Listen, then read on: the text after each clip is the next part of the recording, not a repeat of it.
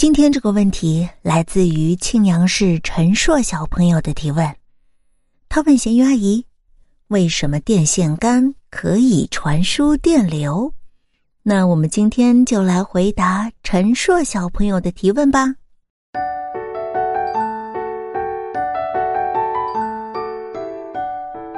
电线杆可以传输电能，是因为它们通常是由导电材料制成，比如金属。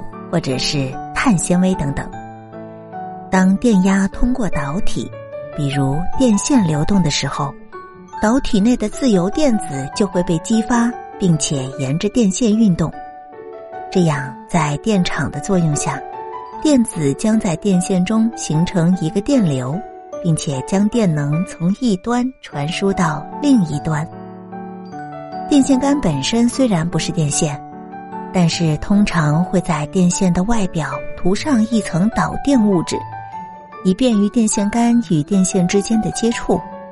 当电线连接到电源上时，电压就会通过电线流动到电线杆上。因为电线杆本身是导电材料制成的，所以它也会和电线一起成为电路的一个部分，从而形成一个闭合的电路。这样呢，电能也就能够沿着电线从一个地方传输到另一个地方了。总之啊，电线杆之所以可以传输电能，是由于它们通常是由导电材料制成，并且在电线杆的表面涂上了导电的物质，从而与电线之间形成一个闭合的电路，从而就实现了电能的传输。好了，小朋友们。